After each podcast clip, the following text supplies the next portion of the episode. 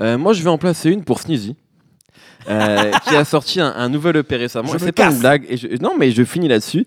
Euh, je vais un petit peu recontextualiser très rapidement. Alors, euh, certains le savent peut-être. Grosso modo, nous, nous avons tous fait partie ou faisons partie aujourd'hui du site l'ABCDR du son. C'est de là d'où on vient. C'est notre centre de formation. C'est notre, c'est la Beaujoire. C'est ça. Hein, si on était de FC Nantes.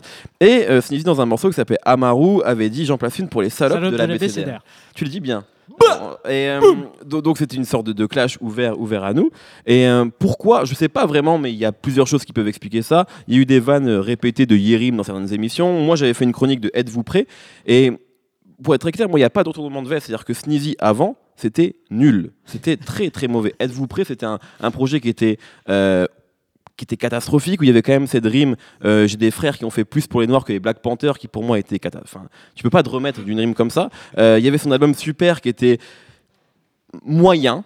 Pour ne, pour ne pas dire plus, et depuis deux EP, donc Dieu bénisse Super Son et le dernier EP qui est sorti donc la semaine dernière, euh, c'est juste excellent. Je trouve vraiment, je trouve qu'il rappe extrêmement bien. Je trouve qu'il sait.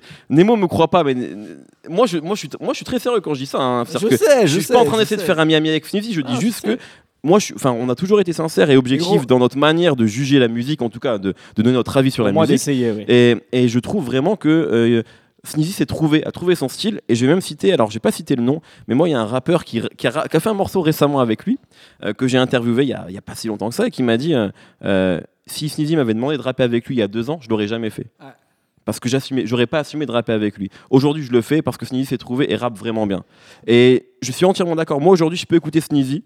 Je pouvais pas le faire il y a deux ans. Et donc, je voulais juste saluer ça, le fait que on peut sortir un mauvais morceau euh, en 2014, sortir un mauvais projet et travailler et trouver son style. Et je trouve que le, le fait très bien.